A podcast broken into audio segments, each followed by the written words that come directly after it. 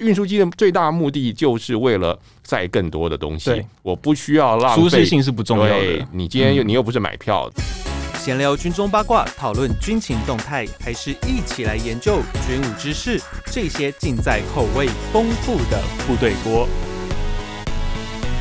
欢迎回到部队锅，我是联合报军事记者徐宇威。在六月六号，不管是政治或是军事，还有是航空界上面有一件盛事，就是美国联邦参议院的国防和外交委员会的参议员哦，他们乘坐了 C 十七的战略战术运输机来台湾访问。那很短暂的，就只有停留三个小时，在早上的七点十九分抵达台湾，然后在大概十一点左右的时候离境。那时候的消息呢，在前一晚传出，不管是说，诶，他们怎么是坐 C 十七来，或者是他们是要载什么东西，那到最后呢，答案揭晓是他们来台湾是带了，就是要捐赠七十五万剂疫苗的消息哦。在这时这个件事情呢，其实有蛮大的一个，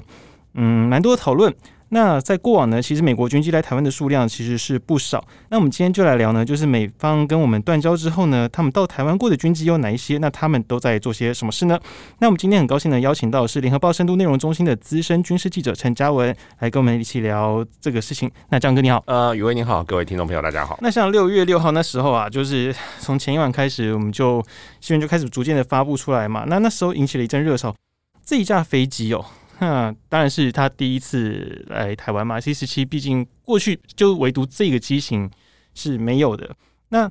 在这个议员来台湾这件事情，其实过去并没有说是个很罕见的事情嘛，对不对？他们其实搭的飞机机种还蛮多的。是，嗯，那大概有哪一些？就是说，因为国会议员其实来台湾访问这种事情，在中美断交之后，其实几十年来都没有停过了。嗯，那他们当然来的情况有很多种。其实也有搭一般航空公司来的，当然他不会跟你一样搭经济舱了，他会搭比较好的商务舱、头等舱，嗯，对。然后那另外的话也有坐专机来的，专机的话也不通常比较常见，其实是是搭乘美军的专机，就美国空军或者是海军，他们也有呃这种行政专机，就是波，它有可能是波音七三七或者是波音七五七或者是湾流这一类的。这一类的客机，它的呃商务版，然后军方买下来，因为军方其实每天他也要服务很多军方的高层以及政府的高层，在全世界跑来跑去，所以这个飞这个对美军来说建立这样一个机队其实是需要的，所以有一些人是这样的，但是同样的也有一些人他是呃包租这种民间的。呃，租机公司就是民间有一些专门租这种 business jet 这种商务客机的公司，只要你有钱，你也可以租的那种。那以往这种美国的外宾来访的话，其实呃，包括军方搭军方的专机，或者是租民间的专机，或者是搭乘一般航空公司这样的例子，其实都有过。嗯，几乎每年都会有议员吧。几乎每年几乎每年都有，对对对。那他们的机型大概，而且很好玩，就是他们的机型是有特别自己的编号，因为美军他们买来之后会有自己有自己的号码，就是 V 像那个 V 四零，对 B 不应该是这样说，就是说 C 就是我们都知道 C 就是运输机嘛，嗯，那前面加一个 V 就是 VIP，对，就是代表这种人员运输机，这种呃重要人员运输机，嗯，那所以像现在我们看到的话，像。呃，波音七五七就是 VC 三十二，对，VC 三十二。然后美军现在有一架 VC 三十二，还是过去曾经在台湾远东航空服务过，嗯、后来远航把这架飞机退租以后，辗转辗转就卖到美军去了。嗯、对，所以那一架有来过台湾哦，有也有来过台湾，也有来过台湾。然后那一次其实大家也蛮会去拍的，就哎、欸，以前的远东航空的飞机，对，是是是，对，当然内装完全不一样了，对，已经全部改过。然后那像波音七三七的话，嗯、现在就是。VC 四十，VC 四十，对，嗯、或者像湾流五百那种，它就是 VC 三十七，嗯，对，像嗯这样的，那更早以前的话，像呃波音七零七，它是 VC 一三七，波音七二七是 VC 二十二，嗯，不过这个飞机现在的这两种飞机现在已经就退了，退退了，对了，对，嗯，不过他们这个命名的模式好像并没有说像我们以往大概所想象的，它好像是顺是顺序，好像也不是顺序。他高兴吧？他高兴就好。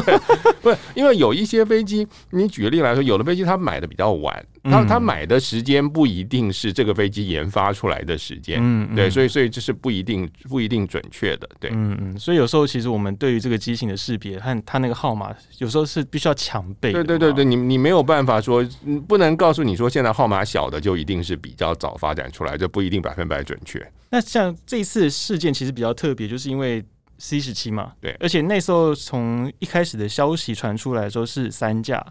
有传出是三架，因为我们从那个通报，就是机场的通报说是有一架的 C 十七，对，然后两架的 C 十，而且 C 十二又是个蛮，其实它并不是个特别的飞机，但是它当初传出要来台湾，其实。对，还很特别。C 十二是一个很小的飞机，它是那个 Beechcraft 碧奇公司的那个飞机，叫做 King Air 空中之王啊，听起来很伟大，但是飞机很小，这飞机很，这飞机大概只能载十个人左右。就是说，它比呃，它其实在台湾也看得到，就是民航局有一架那个航那个航路检查的飞机，但是你有时候在松山机场会看到。最近空勤队也有啊，他们也有那个 King Air。对对对，就是这种这种呃。小小的，就是那个小东西。然后，嗯，空军你会看到空军的那种专机中中队里面最小的那个，对，B 七幺九洞洞，它就是 King Air 的加长一点的。嗯，但是幺九洞洞，我想宇威也搭过，对，就很多记者搭过。就那飞机在里面很不舒服，而且如果你身材高一点就装不下去了。大概你要一百五 才能够在里面抬头挺胸吧？对对。然后，而且它座位很窄，它大概只有两排座位，而且那个座位是很小的。嗯，就是我们像我们的好朋友施孝伟，大概就坐不进去的。对，虽然我希望不要听到这一段，对 不对？对，它可能就比较窄，它非常窄，所以腰围宽你又塞不下了。所以你说那个飞机给国会议员去搭，让而且它是螺旋桨飞机，所以它从韩国飞过来，你可能要飞四个小，坐超过四个小时。对，因为那时候我们看航班的通报，那个 C 十七是早上五点多，然后可是 C 十二是幺两是凌晨三点零五分。对，我觉得你让国会议员这样做，而且。小飞机通常高度会比较低嘛，对。那这两天天气也不是很好，嗯，对。所以你呕吐袋要带很多，所以我都觉得，如果真的再用这个在国会议员的话，你明年不要想有预算了。真的，我觉得空军要被骂死吧。对对对，所以所以我老实说，这是一个我们到现在没有办法解释的问题，就是说，因为这个飞机小到不会当专机啊，它小到它只是一个通勤机而已。你从台东丰年搭去绿岛的飞机都比它大。对对，真的。不，那种通勤机是在美国那种中西部小镇，就是你从大城市飞去的那种，就就就这做这样的一个，它是这样的一个任务，所以不太能体会为什么它会出现在飞航计划上，但结果飞机又没有出现，那就是更奇怪。对，然后很多的揣测就会出现了。对对，因为那时候一开始是那个，因为。那时候通报是有说有抽灾嘛，然后大家就会想说到底是什么抽灾什么东西，然后因为有两架疫苗嘛，对，就是物资，先是物资嘛，因为比较那时候报表比较写比较保守，就是物资嘛，因为你不知道是什么东西，因为你不可能确定的，你只知道它有抽载，那然后大家就开始有些政治上面就会放话说，哎，可能就是有疫苗，因为刚好这阵子一些有些缺疫苗事情嘛，可能有疫苗。然后加上又两架飞机，对不对？又多两架，哎，是不是需要很多的人力什么的？因为不可能那两架很确定不可能在议员，嗯，对，我们就觉得，哎，那就是不是有些事情？那加上总统又要去松子部，因为刚好因为最近防疫的关系，我们台湾三级，所以其实你说不能啪啪走，其实我们也也美国人上次来也没有说到不能够离开松山机场啊。当然了，对啊，所以也觉得很奇怪嘛，就刚好我说我我觉得那可能是另外一个是呃。我我我我我们这个很会办活动的政府的的的一些安排，不过这这是下一个问题，看我们等一下要不要讨论一下。对对，那这个 这个其实很很神秘的啦，因为就是这一切一切的安排，让我们觉得以这个我们现在政府的我们的运作模式，那其实几率很高，所以那时候大家才想说，哎，是不是有些活动会出现？那事实可以证明，最后它里面的筹仔就是一个模组座舱。所以你甚至不晓得模组座舱是什么样。不，我们我们要解释一下什么叫模组座舱啊，就是呃，大概各位呃听众朋友，你如果在外岛当过兵的，你可能搭过 C 幺单动运输机；你如果年纪大一点，搭过 C 幺幺九运输机，或者说你如果是近年外岛，有的时候如果飞机票没了，军方支援，你可能也搭到 C 幺三栋，或者再不行的话，你可能看过那个。电影或者是影片上面的这种军机，它基本上军机里面就是一个没有装潢的那个飞机，里面没有装潢，没有沙发，还没有隔音，没有空中小姐，对，也没有，最糟就是没有隔音，而且你就坐在那种帆布座位上，然后就等着那个跳伞的这样的，那对你只有单程票还不一定，对对对，但是那 C 十七当然比 C 幺三那种大了，可是它里面也是一样，因为基本上。运输机的最大目的就是为了载更多的东西，我不需要浪费。舒适性是不重要的。你今天又你又不是买票的，对。对，所以所以基本上来说，这个飞机你如果是搭伞兵也就算了，你如果是搭这种 VIP 的话，有呃就会比较辛苦。可是有的时候 VIP 去到的地方比较特别，像举例过去，像希拉蕊他担任美国国务卿时候，他其实曾经有到阿富汗前线去、嗯、呃视察、去宣慰这些官兵的时候，嗯、你因为你到那种前线基地，基地的环跑道可能比较差，或者现场设施比较差，就不一定适合那种一般的专机去，他可能就搭了一架 C 十七去。那可是你如果让希拉蕊在里面坐十几小时坐下来，他应该变疯婆子，这很可怕。对，所以呃，所以基本上来说，考虑到这种大官搭乘军用运输机的场合的时候，其实厂商还是会发明一些东西，就是说他弄一个类似像货柜的东西，把它塞进去，那货柜里面就就比较豪华，就就有点像一般航空公司的商务舱那样有沙发啦这样的事情。那当然，它缺点还是没有窗户了。对，它还是没有窗户，这还是你不能跟真正的客机去相提并论。嗯、但是，呃，这一类的的设备就会有，有的时候是一个一整个，我们说像一个货柜、一个箱子一样的；有的时候它是纯粹就是呃一个模组化的，就是几张沙发加一个桌子等等。所以大家这两天如果在网络上其实也可以看到，就是突然间那个从前希拉蕊或者是科瑞这几位呃国务卿，他是坐在那个大大的。的货仓，那货仓里面前后左右还坐了一些人，然后他他就突然间坐在一张桌子，对对对，上面。一个很奇怪的办公室，对，像这当然还是不一个不太舒服的的选项，但是但是有的时候你没有办法不搭不可，对，因为你在一些特殊的跑道上起降，你终究还是必须要做这种战术的运输机，呃，那它而且这种模组模组化座舱，其实我们台湾也有。对，我们在当年民国大概八十年代买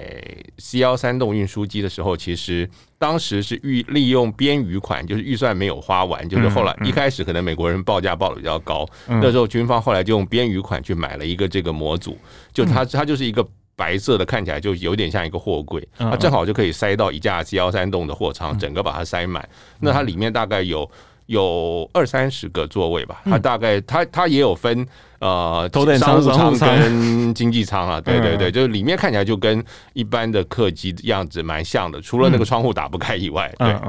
那可是像美国就比较特别，因为美国其实对于这种模组化的座舱，它其实还有别的用途。因为像那个最初的他们叫 Silver Bullet，它其实是个 Airstream 的拖车啦，豪华拖车，然后再加上一个叫 Steel Eagle 这个东西，它其实是一个空中的通信管制、通信指挥所。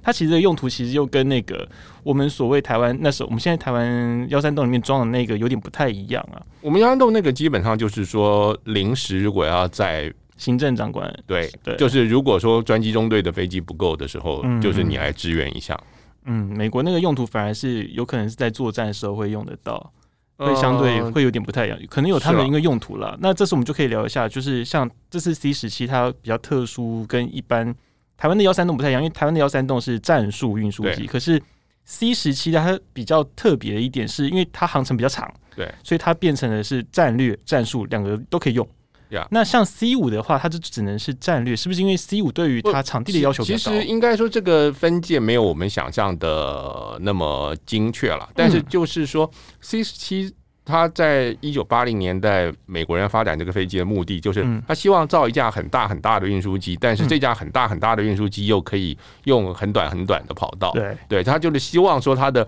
起降性能跟 C 幺三洞一样好，然后载的。呃，跟 C 五差不多多，没有到 C 五那么多了，嗯、差不多多。对，它目标是这样的。当然，最后、嗯、呃，也有一些人挖苦说，它也没有幺三洞的短场起降能力那么好，嗯、也没有 C 五那么能载。可是整体而言，它还是一个呃，性能还是一个蛮令人惊艳的飞机。嗯、就是说，它这架飞机大概是如果满载大概两百多吨了，大概轻的话一百多吨。大概如果我们换成民航机，它大概就跟空中巴士的 A 三三零差不多，对，差不多大，对。但是基本上来说，它可以在三千五百尺，就是一千零五十、一千零六十公尺的跑道，它就可以起降。而且他们可以在比较破烂的跑道上起降，就是即使在桃园机场也没有关系。对，它不怕颠啊。对对对对对。因为像这一次在跑道松山跑道起飞这一段，其实大家大家蛮近。当然。呃，会用那么短的跑道起飞，其实不竟然是它的短场起降能力特别好了。那当然，这个东西跟 我想我们要跟听众朋友再强调一下，就是所有的数据都是在一个特殊的情境之下做到的。对，就是说某一个人短跑选手他可以跑九秒九，跑一百公尺，不代表他背着他老婆的时候还可以这样跑，也不代表他穿着西装皮鞋的时候可以这样跑，所以都是有不同的情境。就是你举例来说，一架飞机它可以载多少，载呃多大的量，这可能是固定的。可是你要考虑到，如果我飞得比较远，我就要带比较多的油。我油带的多，我的货就要带的少。那么或者另外一个情况是，这个机场的跑道比较短，所以我的飞机不能太重，否则会拉不起来。那这样的话，我这个量也要降低。所以它有各种各种不同的情况，不同的情况就会使得你的数据不大一样。对，所以那个它其实。这一次带的人那么少，所以其实用那么短的跑道冲那么快，其实 也是很正常的事情。对了，对了，他也只是飞回韩国而已。对啊，对啊，其实油料他他有加油了，他有加油，因为本来大家想说，哎，他会不会直接回美国，搞不好空中加油之类？可其实他只是到回韩国而已。那再来，我们就可以聊到，就是美国军机来台湾，其实并不是那么稀有事情，而且曾经他们还驻台过嘛，对不对？对，那当然就是断交以前了。嗯，断交以前，那曾经有哪一些飞机有驻台？断交以前，其实最常驻台的飞机是 C 幺三栋。有部队驻在台湾的，就是有明确部队驻在台湾，就是 C 幺三栋。就当年的清泉岗机场，它其实差不多有一半是美军在使用的。那它也是当时从东北亚到东南亚，因为越战嘛，嗯，东北亚到东南亚这个来来回回很重要的一个中间点。嗯那常驻的飞机是 C 幺三洞，可是别的飞机，包括 B 五十二啦，包括甚至像黑鸟，就是 SR 七一这些飞机，其实都曾经有。过境清泉岗的例子是，那另外一个比较美国飞机容易看到的点，嗯呃是台南机场。台南是因为当时有这个亚洲航空公司，那这公司现在还在。亚洲航空公司它不是一个我们可以买票的公司，它是一个修飞机的公司。对，它其实，在呃越战期间，它可能是美军在东南亚最大的这个维修外包商，而且它的创办人很特别，那就是陈纳德。是，对对对对。然后后来的老板是 CIA，嗯，对，就是所以说在那个地方也是蛮容易看得到的。嗯，再加上有一段时间。大概至少在一九六零年代到七零年代初期的时候，美军其实是在台湾有放战术核弹的。当时战术核弹早期是由那个屠牛式飞弹来发射，后来屠牛式实在是落伍了，以后它就变成用呃大概在台湾驻个四架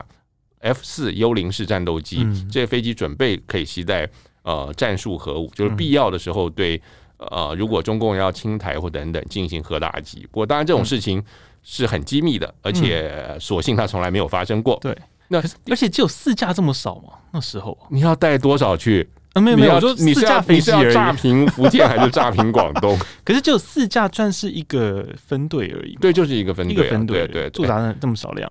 呃，反而幺洞四，我们今天在丢的是核武，特别是。可是反而幺洞四的数量还比较多一点。你说驻台驻台，应该说是幺洞四当年是在八二三炮战。就是一九五八年，民国四十七年爆发八二三炮战的时候，当年的十月的时候，其实美军就把他第一个，当时他的幺洞四也刚刚服役，对，他把他第一个幺洞四中队从美国本土调来。呃，台湾协防当时是在桃园基地，嗯、那待了一阵子，其实就就回去了。嗯，那回去后来我们国家自己也接幺洞四，不过那那个那个是两件事情。嗯，你如果说这种短期赞助的例子，其实恐怕还不止幺洞四，可能还、嗯、还蛮多的。有时候像那一阵子台海紧张的时候，除了呃空军的幺洞四以外，包括。海军也有来过 F 四 D Skyray 那种三角翼的战斗机等等，那那样那样的例子就就很多很多，恐怕就就数不完了。对，然后第三个其实也很容易看到，那甚至对一般人来说比较，对当年的一般台湾民众来说，它比较容易到达的地方就是松山机场。嗯，台湾机场大概也会有一直有美国飞机过境，那当然就是运输机类比较多了。嗯嗯，载人的就是载人行政人员过境的飞机比较多。嗯，那可是到断交之后啊，其实有蛮长一阵子，就是美国的军机没有来过台湾，是好像到后来是因为人道救援开始吧？其实到现在也还是少了，就是我们刚才扣掉说那种行政性的，对，之外其实也还是少，因为基本上你这样这样飞来飞去。感觉就好像你又把我们又变成一个准盟国，不是准盟国，甚至变成真的盟国。嗯，那就包括你看，像中共《环球时报》他们这种向来是比较鹰派的，就会扬言说，如果哪一天美军出现在台湾，不懂台湾的时刻，这样不是就是台湾两岸就是要开打了，他们会这样 会这样讲。对，不过当然，《环球时报》不一定能代表中南海的立场啦。对，对，就跟你随便去抓一位民进党的立法委员来访问，不一定代表蔡总统的立场。对对对，但是呃，不过但是我们后来发现，很多网友也分得不太清楚。好，不过呃，就就是说我们。就是呃，对于就是一般的战术飞机的确比较少出现在台湾。你现在这几次的话，通常都是一些比较牵涉到人道紧急的事件，例如在呃九二一地震或者是莫拉克风灾之后，其实当时美军都有飞机载运物资来到台湾。莫拉克风灾的时候，当时美军还出动了 MH 五十三那个很大很大的直升机，那个去协助。飞到当时南部的灾区去去支援我们的人去做钓小山猫做做吊挂。虽然说好像据说大家觉得美不是不是，然后可能美军直升机太大或者美军比较谨慎，所以所以飞机很大，最后掉的并没有非常的多了。对，OK，那那个不是重点。嗯，另外像在两千零十一年，民国一百年的时候，有一次在松山机场突然间来了一架 KC 幺三五，是空中加油机。对，那并不是来。不是我们空军买加油机，是那天的情况是，后来我们问到，是因为 AIT 有一位呃眷属，因为他有疾病重，他突然间重症，对对对，然后美方决定把他送到日本去医疗。那这个飞机当然这个时候其实什么飞机都可以用了，对。对啊，因为你也可以，甚至你也可以包这个 SOS 医疗专机，你也可以就近。但是为什么来一架 KC 幺三五？我想它代表的就是最快。我一定手头，因为这是急，这是救人。对，军机我一定拿手头最快的、最快可以找来的飞机就用了。对，嗯，嗯，那后来，哎、欸，其实刚刚我们有讲到那个模组座舱，其实像 KC 幺 KC 系列的加油机啊，对，其实有些也是可以装这个东西。我后来查到那个他那个模组座舱的厂商。它其实能装的机种还真的蛮多的，那恐怕是一个地板型的，不是不不是那个，对对，只有地板型的。对，我觉得也是蛮蛮好玩。可是像那个后来有一个比较特别的是 FA 十八，那一次是少数，那是二零一五年四月嘛，对，就四月大家还觉得愚人节，对，是觉得 就两架 F 十八降落在呃台南机场，嗯，台南机场，然后就再来的话，后来。就第二天，美国人就派了一架 C 幺三洞载着维修人员跟器材来，把飞机修好以后，这三架飞机就飞走了。对，那一次是比较特别了，因为就是唯一一次，应该算是比较算是非人道救援的一次。呃，人道救援的两个飞行员，对，而且那一次飞来的才是幺三洞 J。嗯，对，那一次其实我想应该蛮多空军的朋友应该会。蛮羡慕的，因为那一家是新机，跟我们的 H 比，这就因为 H 因为 C 幺三栋 H 在这一两年其实一直有升级的讨论嘛，但一直都排不上，国防预算对，一直在排挤。而且因为他们有两两种选择，一个是结构的更新，或还有就是航电的更新，就变成说本来是两个都要做，现在变说好像只能选一个，就变成说它其实在升级升级的计划里面会比较辛苦一点啊，因为毕竟我们现在的预算蛮紧绷的。那到最后就是那个我们从曾经驻台的美军的军机，然后到后来断交之后来过台湾的军机，那最后我们就可以聊到就是 C 十七的到访，在于我们跟美国的关系，跟我们和两岸的关系哦，会有什么样的一个改变？那就是我们有邀请到那个我一个好我一个好朋友，也是我很敬重的一个学者，就是国策会国防组的高级助理研究员接种，我们要 call out 来跟他聊这个话题。那等一下。哦我要先 call 他。哎、欸，杰仲哥，杰仲好。哎、欸，你好，现在我跟嘉文哥都在线上。欸、那我们就就刚我跟你们聊到，就是那个这一次啊，美国的 C 十七就是来了台湾嘛。那其实呃，就美国跟台湾方面，就是因为他们捐赠我们七十五万剂的疫苗，然后就是有台美方面就是有有一个外交层次的一个提看，就像像是提升呐、啊。那但是对于就是。中共那一方面，因为到目前为止，我们看到，因为我们今天的录音日期是礼拜一，那我们上这个节目是礼拜三，那我们就这以到今天现在为止，那我们看到其实中共并没有什么样的动作，那可以帮我们稍微解说一下，就是其实，在中共对于我们像是美国的议员啊来台湾，甚至他们今这一次做了 C 十七的战略的运输机来台湾，它会有什么外交上面的影响吗？首先，呃，这次美国国会议员搭 C 十七来台湾这件事情，哈，嗯，你如果把它切开来看，严格来讲，没有任何一个部分是以前没发生过的。嗯，呃，比如说国会议员来台湾做专机来台湾，嗯、这个其实次数已经相当多了。是是。那就连比如说的所谓的战略运输机来讲好了，嗯，在九二一的时候，其实 C 五就来过了，他们说是降在桃园。嗯，所以其实，嗯、呃。六号早上的事情，嗯，呃，你如果把每个每件事情切开来看的话，它其实都已经有了先例，是是，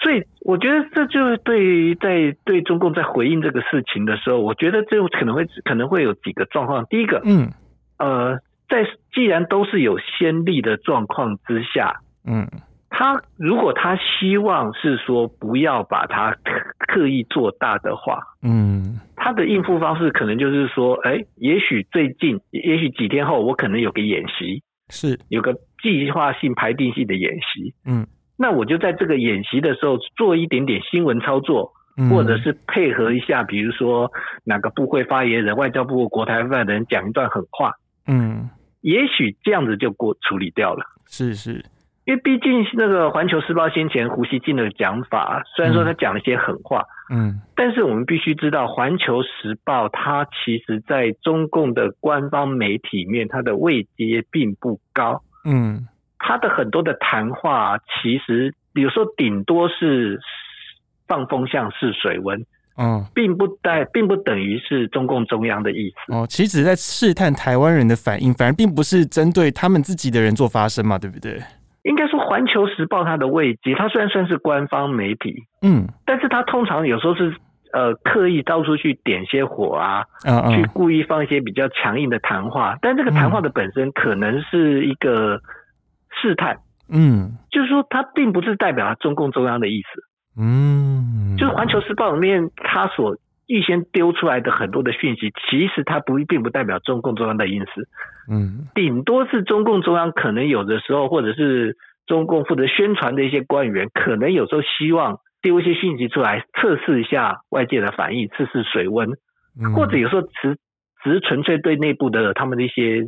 热血民热血民众做点交代。哦，其实也是对一些极。比较激进型的人，然后去让他们对他可能也是开的概念吗？对对对对，嗯、所以重点是《环球时报》的话，它绝对并它并不代表中共中央的意思。嗯嗯，跟中共中央其实这个意思是是距离非常远。嗯，那反而中共中央他们对于这种事情。他们是不是其实也是算习以为常？但是他们通常会怎么样去做回应？对这样的事，我觉得因为这个事情，因为严格来讲，嗯、每个东西都有先例，其实他并没有创造出什么样的，他并没有任何的魄力。嗯，那在层级上也没有明显的提升。比如说国务次卿来的是，像国务次卿来的，国务院的国务院官员的位阶突然提升了。嗯，这件事情上，其实你找不到任何的。严格来讲，你找不到任何的魄力，或者是关系明显提升。嗯嗯，就对中共来讲，他的回应，第一个，他可能觉得是说，他也许不用太过升高，嗯，也不必要用强烈回应的话，他可能第一个方式就是我刚才讲的，嗯，反正中国大陆一年到头演习很多，对，他可能就挑个最近的演习做一些些讯息操作，嗯，就把这个事情就交代过去，这是一种，嗯，但是我们也必须承认是说，最近这个。北京跟华府的关系，甚至于北京跟台北关系是非常紧张跟低迷的。是是。那在这种状况之下，中国大陆会不会过度反应？嗯，我觉得也不能排除这种可能性。嗯，我觉得他们现在可能处在一个阶段。嗯，他们现在内部可能在讨论、在辩论，是说，哎，这个状况到底需不需要很高姿态的回应？嗯，他们需要酝酿一下。的回应。嗯，我要回应到什么样的程度？嗯，不排除他们也可能在进行这些讨论。嗯，那如果他们是最后讨论的结，第一个，他们讨论可能到获得答案，可能就需要一点时间。嗯，那如果讨论的结果呢，又是觉得是要做个比较强烈的一点回应的话，可能也需要一点点准备时间啊。例如说，可能要找个军演的刚刚好的时间，才能够做这件事情嘛，对不对？就跟刚前面说，比如说说，是不是在派，是不是是不是在派战机跨越海峡中线等等？嗯，反而就不会像是网络上常很多人传说，就是啊，就是他们飞机飞完离台之后，就攻击就会出来，其实并不会有这样的事情嘛，对不对？我觉得，呃，我觉得目前这个状况，好，嗯，好。不一定是这样，不一定是这样。坦白讲，因为你说他，特别是当他决定要做大动作的时候，他就需要一点点的规划时间。嗯，尤其是中国大陆现在很不愿意，就是再像一九九五跟一九九六年一样，搞一个非例行性的针对性演习啊，对，过分的去升高紧张形势。嗯，那在这种考量之下，他们如果即便是要做大动作，他们可能也会搭配。原本的演习行程，可能就针对既有的演习做出一些一些调整。嗯。那另外，我们当然也要注意的是，现在显得很安静，会不会是他们内部正在讨论该怎么样去定位这个事情，该如何回应？嗯，回应不可能像是吸反射一样这么快嘛？嗯。我觉得不会，因为这个事情本身有太有，其实对各方来讲都有很多都有都有一些模糊的空间。嗯，因为他真的没有实际去创造出任何的，并没有实际的去破例。嗯嗯，在回应上，我觉得中国大陆可能可能并不太能够直接解释成为是一个针对中国大陆一中政策、一中原则这种红线的很很直接、很直接、很强烈的挑战。我觉得这个程度还不到。嗯，那在这种状况之下，中国大陆可能就觉得我没有必要这么快的。做出一个大的动作，因为他前提一，我觉得他不管怎么样，他的反应应该不会是说想要过分的升高区域的紧张形势，他可能会会想要表达他的一些不满，但是我觉得他应该还没有准备，是说还也不想是说马上去过分升高紧张形势，嗯嗯，所以即便他想要做比较大一点的动作，他可能都要。拿捏一下时机，拿捏一下方式，所以我们还是要再稍微再观察，用一点时间去观察他后续的动作了嘛？对对对对对，当然也可能就是他真的就是呃，反正利用这几天的一个演习做个讯息操作，嗯、也许就交代过去了，这种可能性也有。OK，好，那我们谢谢杰东哥、嗯。那我们再接续刚刚杰东哥的讲法，就是这一次其实应该说美国的参议员这样子动作来台湾，那其实 C 时期，因为他。各个切开来，就像就像刚刚杰忠老师所讲的，其实各个讯息拆开来，其实都是以往都有的事情，也包含像是战略运输机来过，那是人道人道救援来过，然后像那个议员来台湾，几乎每年都会来。那但是在这一次的事情，因为 C 十七是首次来，然后又这么大喇喇的，就是停在我们的松基。那嘉文哥，你觉得你会有一些不一样的一些想法吗？或意见？我想就是说，为什么是 C 十七来？当然，嗯，大家认为说，因为像这次这个 Tammy 参议员，因为他是伤残人士，他要坐轮椅，所以这个对他可能比较方便。嗯，另外的话，因为他们这一趟行程其实是临时的，非常临时的，所以你说美军是不是那时候美军本身的专机部队是不是一定有飞机 available，立刻有飞机有适合他坐的飞机可以用？我觉得这也是有问题。那你就就近从夏威夷。派一架 C 十七过来，嗯，说不定这架飞机搞不好前几天就在日本、韩国也不一定，也可能。嗯、对，所以就技术上来说，嗯，都是说得通的，嗯。可是当然反过来说，在所谓的。给大家的公众印象上，就是我们现在最爱说的认知认知战。对，在认知这件事情上，它当然有影响。就一方面来说，因为它是政府现在处在前几天，因为没有疫苗被全民骂到臭头这样的一个一个情况，就发现说超前部署好像部署了一年什么都没有部署。对，就这时候被骂的很惨很惨很惨。那他需要一点强心针。对对对，那正好前先前日本先宣布。说要送对，然后而且第二天就送来了。嗯、那美国对美国来说，美国是他们先前就宣布要送七百万剂给这个东南亚国家，透过 COVAX 来送。那所以他这次来，这次国会借的国会议员来，把国不管是我们邀他来，或者是他们主动要来，反正总之他来了，他在机场就宣布有七十五万剂。虽然这数字也不算非常多了，但但我们还是要感谢，还是要感谢。对，就是说。在宣传效果上，其实某个程度是极大化的。嗯，就是他把一个刚才我们接种特别提到的，其实不算是太太破例的一个活动，但是在一个呃好的时机点上去操作，对对，去操作，然后呃正好他的飞机也比较特别，这个这位议员也比较特别，议员他本身是一位呃当年在作战时候失去双腿的这种伤残的退伍军人。嗯，对，所以它实际上比较特别，所以它实际上来说，你就会操作成这种在风雨故人来这样的一个、嗯、一个情况。那美方的呃议员其实在讲话的时候也一再强调说，这个不会抛下台湾、啊、对对对对对。那那这个东西，我想政府听了应该是非常非常的感动的啦。对，所以效果宣传效果是至少国内的宣传效果是非常好的。国外的效果，你说会不会让对岸的网民开始？这个非常的愤怒啦，这个不敢说，嗯、对，但是我觉得它最大的效果其实还是国内，而且，嗯，我们如果比较难刻薄一点的说，其实这个也是政府一项最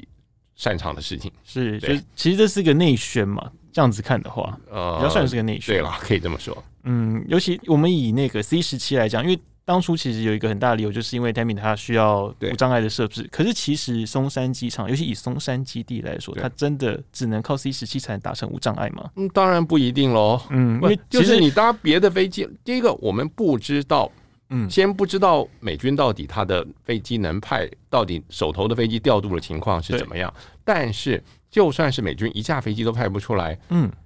你觉得中华航空公司被如果被政府派遣说？你要去包这架飞机的时候，嗯、你觉得华航会说不吗？不可能啊！呃，对啊，对啊，对，而且现在照理说，航空公司飞机很多嘛，而且他就是说，他飞来，如果说他真的考虑到坐轮椅的问题的话，是其实松山机场。中山军用机场哦，嗯、当年因为那个陈水扁总统的夫人吴淑珍她坐轮椅，所以当时其实就有这种有这有附带这个轮椅的升降机的登机梯。是，那当然我们不知道国军东西是不是放几年就会坏掉了。好，但就算不是，他也可以去提松山的国际航空站，嗯，他那边就有空调，那个轮椅就一点问题也没有。对，只是说你从。呃，国际航线这边出来，那就不像在这个在这个机坪上这么有 feel 了。对对对，所以我觉得有 feel 这件事情是很重要的事情。尤其因为那时候我们可以看到三位议员是同时下机，就是从那个后站板下来。对你如果是用那个升降梯，那就是要等半天。对对对对，你想想看有多少摄影机在那边 live，这样的话就就 lag。可是其实有点可惜是，因为他那时候基本并没有对着媒体啊。他为什么要对你呢？没有对下来，这三个人同时下来，会觉得比较帅吗？哦，你这样你就会知道它里面到底放了什么 东西。里面那个模组装其实到现在都还是个谜哦。对那今天我们节目都到这边哦。那个部队我，感谢您的收听。那在这个礼拜呢，呃，我们联合报的会员中心呢，它有个深度的报道是老飞机。哎，张哥可以介绍一下吗？你写可以可以可以是是是两篇两篇，对那个是大概写哪些东西？我们第一个东西是先。先介绍说，呃，到底什么样叫做老飞机，或者一个飞机可以飞多久？嗯、因为有的飞机没几年就退了。嗯、你看，像我们现在前一阵子，我们一直在炒这种国军的 F 五战斗机，啊、哇，好老好老，老到不行了。嗯，对，甚至连 F 十六都可以查很老。对，可是那你反过来说，可是像是美军的这。B 五十二轰炸机，嗯，它的飞机，最这个飞机的原型机是一九五二年飞的。那当然，我们现在看到的每一架飞机还在飞的 B 五十二，最年轻的可能是一九六一年出厂的，今年是二零二一，对，就这架飞机已经六十年了。有些人就说，他飞行员是从那个爷爷飞到孙子，对对对，可是现在还不，现在可能还要再往下飞到孙 再孙子，再孙子，因为美军可能估计叫它飞到二零五零年。那对，那问题就是。为什么飞机可以飞到这么老？或者飞机真的可以飞到这么老吗？或者什么时候飞机适合飞到这么老，或者需要飞到这么老？这是其一。然后另外的话就是说，一篇我们会提到说，呃，主要是国外了，国外有一些人他会把老飞机拿来当宠物，就是他的宠物比养猫养狗还贵，就是他他就是弄一架老飞机，富豪的对对对对，这是弄一架老飞机，然后二次大战老飞机，或者是像是包括像。呃，我们空军过去使用，在台湾粉丝也很多的 F 幺六四战斗机，嗯、其实在也有在民间使用的。嗯、对，那这些人养这些飞机，它有什么难度？对，然后另外呢，像今天我们讨论的 C 十七的议题，其实嘉文哥在联合报的那个会员中心也有一篇报道，大家也可以去移驾观看哦。那如果非常感谢余威的广告，对，如果喜欢我们节目的话呢，请记得追踪并请给我们五星的好评。那部队锅今天节目就到这边，那我们下次见喽，拜拜，拜拜。